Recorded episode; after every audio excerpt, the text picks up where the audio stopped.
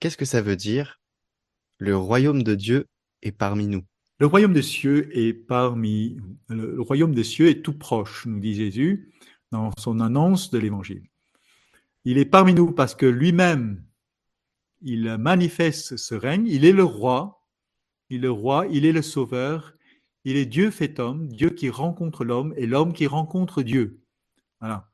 Donc euh, en lui Jésus, il y a Dieu qui rencontre l'homme, mais il y a aussi l'homme qui euh, qui monte vers Dieu. L'assomption de toute la création. Euh, et donc, en lui, Jésus, ce royaume, Dieu et la création sont unis. Donc, le royaume des cieux est parmi vous, c'est-à-dire, euh, il est déjà là, dans ma personne, dans la personne du Christ, il unit le ciel, la terre, l'homme et Dieu. Et donc, après, il dit, le royaume des cieux est tout près de vous, tout proche de vous.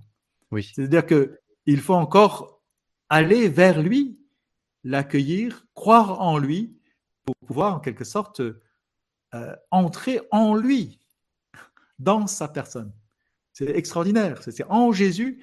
Hein, on, dit à la fin de la messe, par lui, avec lui et en lui, à toi, Dieu le Père Tout-Puissant. Hein. tout honneur et toute gloire hein, dans l'Esprit, dans l'Esprit Saint. Voilà. Donc Jésus est le royaume des cieux advenu sur terre, mais il nous invite à y entrer par cet acte de foi, cet acte d'amour, cet acte de confiance et d'espérance quand nous croyons en lui, quand nous désirons communier à sa vie, quand nous recevons sa parole comme une parole de vérité, une parole qui nous libère, une parole qui nous donne Dieu. Amen.